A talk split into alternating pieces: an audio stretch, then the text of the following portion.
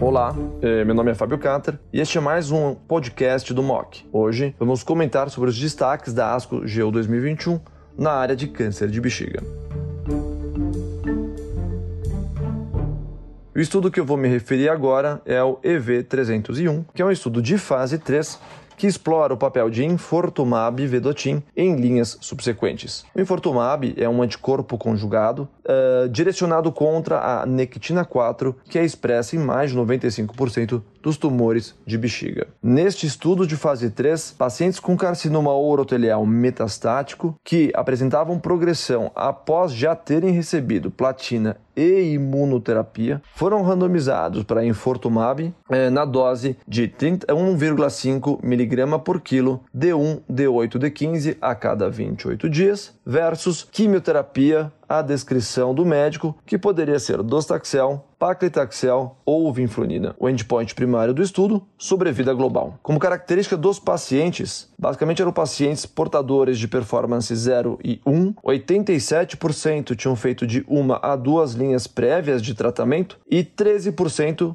três ou mais linhas. A resposta prévia à imunoterapia é 20%, e este é o número mágico que a gente costuma observar como taxa de resposta à imunoterapia mesmo. Em relação aos resultados, sobrevida global foi de 12,88 a favor de Infortumab vedotin versus 8,9 meses a favor de quimioterapia, com hazard ratio de 0,7, redução do risco de morte da ordem de 30%, com P de 0,00142. E isso foi observado em todos os subgrupos. Sobrevida livre de progressão de 5,55 meses a favor de infortumab vedotin versus 3,71 meses para quimioterapia convencional, hazard ratio de 0,62, P menor do que 0,0001 taxa de resposta de 40,6% para Infortumab vedotin, bastante, com respostas completas de 5% versus 17,9% para quimioterapia padrão, um número bastante elevado, haja visto que as séries históricas mostram que este número é da ordem de 10%. Como toxicidade, hash maculopapular foi um dos efeitos colaterais mais encontrados em 47% dos indivíduos, sendo 15% grau 3 e 4. E também neuropatia periférica em 46%,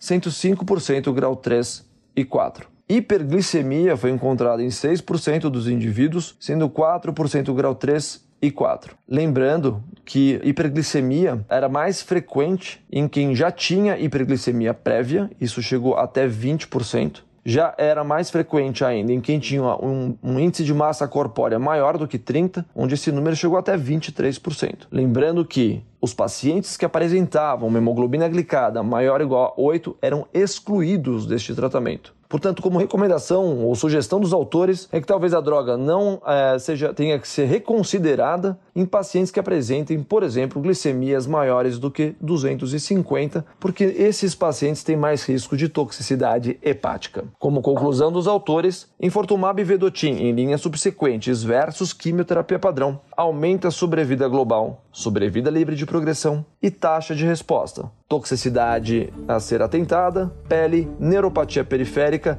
hiperglicemia e hepatotoxicidade. Siga o MOC nos agregadores de podcasts como Spotify, Apple e Google e receba notificações sobre os novos conteúdos. Até mais!